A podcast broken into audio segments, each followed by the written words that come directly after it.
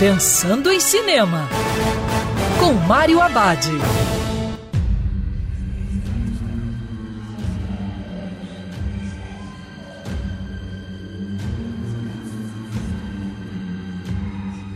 Olá, meu cinef, tudo bem?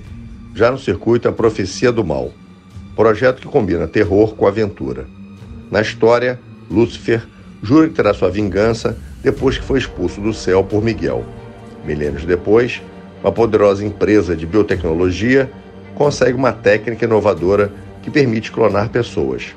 A intenção é clonar as pessoas mais influentes da história, usando apenas fragmentos de DNA. Por trás dessa empreitada está uma cabala de satanistas que roubaram o sudário de Cristo e com isso ter o DNA de Jesus. O clone deve servir como oferenda definitiva ao diabo. O arcanjo Miguel vem à Terra para impedir a conspiração do diabo, Miguel usa o corpo de um padre falecido para poder batalhar contra as forças do mal. A Profecia do Mal é mais uma aventura do que um terror.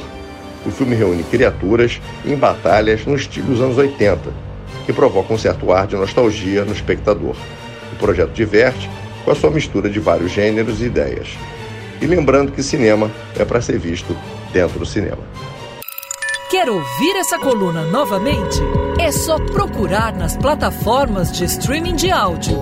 Conheça mais dos podcasts da Band News FM Rio.